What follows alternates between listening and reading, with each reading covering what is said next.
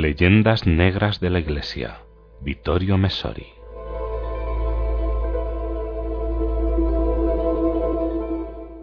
Auschwitz. Una vez más, ese pasado que no quiere pasar, o mejor dicho, que no se desea dejar pasar. Dicen que debería ser el lugar del silencio, de la meditación y de la oración, pero precisamente entre gritos, insultos y amenazadoras advertencias se expulsa tal vez a las únicas personas, las monjas de clausura polacas, que querían vivir de esa manera. Se produce otro combate nada edificante, en aquel lugar de dolor.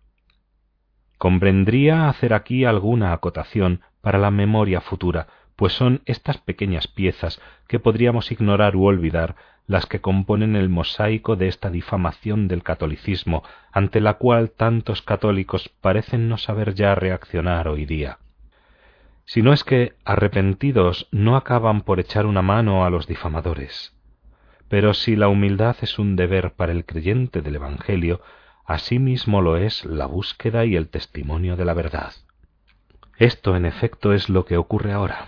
Entre las edificaciones de aquel campo hay una que alberga un instituto de investigación dirigido por el historiador polaco Franciszek Piper. Este, haciéndose eco de que la misión de la historia es reconstruir la verdad, ha hecho quitar la gran lápida colocada desde hace décadas a la entrada de Auschwitz, según la cual habría muerto en el campo cuatro millones de prisioneros. Es una cifra muy equivocada, ha declarado el profesor Piper al cabo de muchos años de investigación en los archivos, hemos alcanzado la certidumbre de que los muertos no fueron más de un millón y medio, algo más de un tercio de la cifra que se ha dicho siempre, una diferencia demasiado grande para que pueda ser avalada por un historiador. De ahí la necesidad de modificar la lápida e indicar la cifra exacta.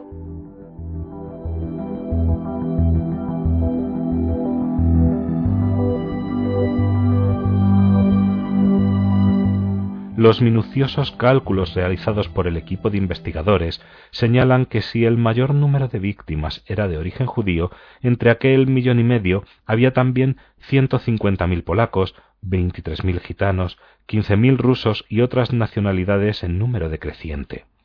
Mientras que todas las partes interesadas han reaccionado aceptando este cómputo basado en una sólida documentación, no ha ocurrido lo mismo con la comunidad hebrea.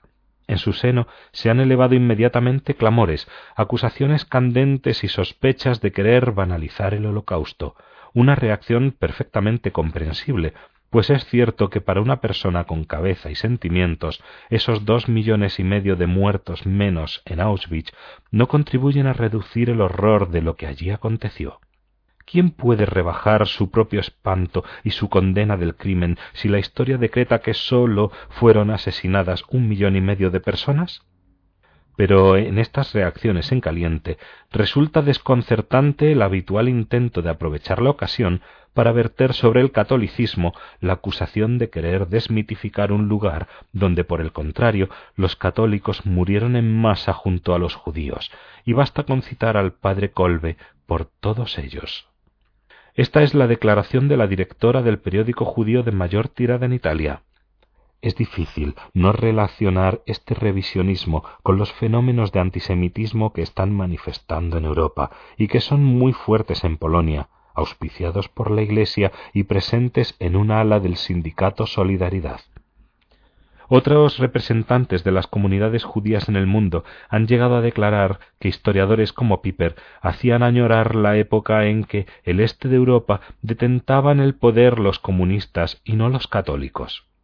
Para su información convendría dirigirse a los millones de judíos soviéticos y en general del este europeo que durante décadas sólo han tenido un sueño, huir lejos de cualquier lugar donde los comunistas estuvieran en el gobierno.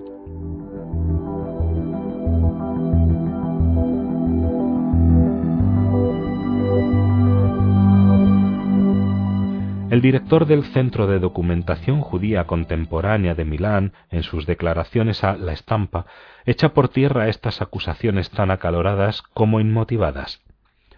Conocemos a los historiadores del Instituto de Auschwitz porque colaboraban con nosotros y son personas serias.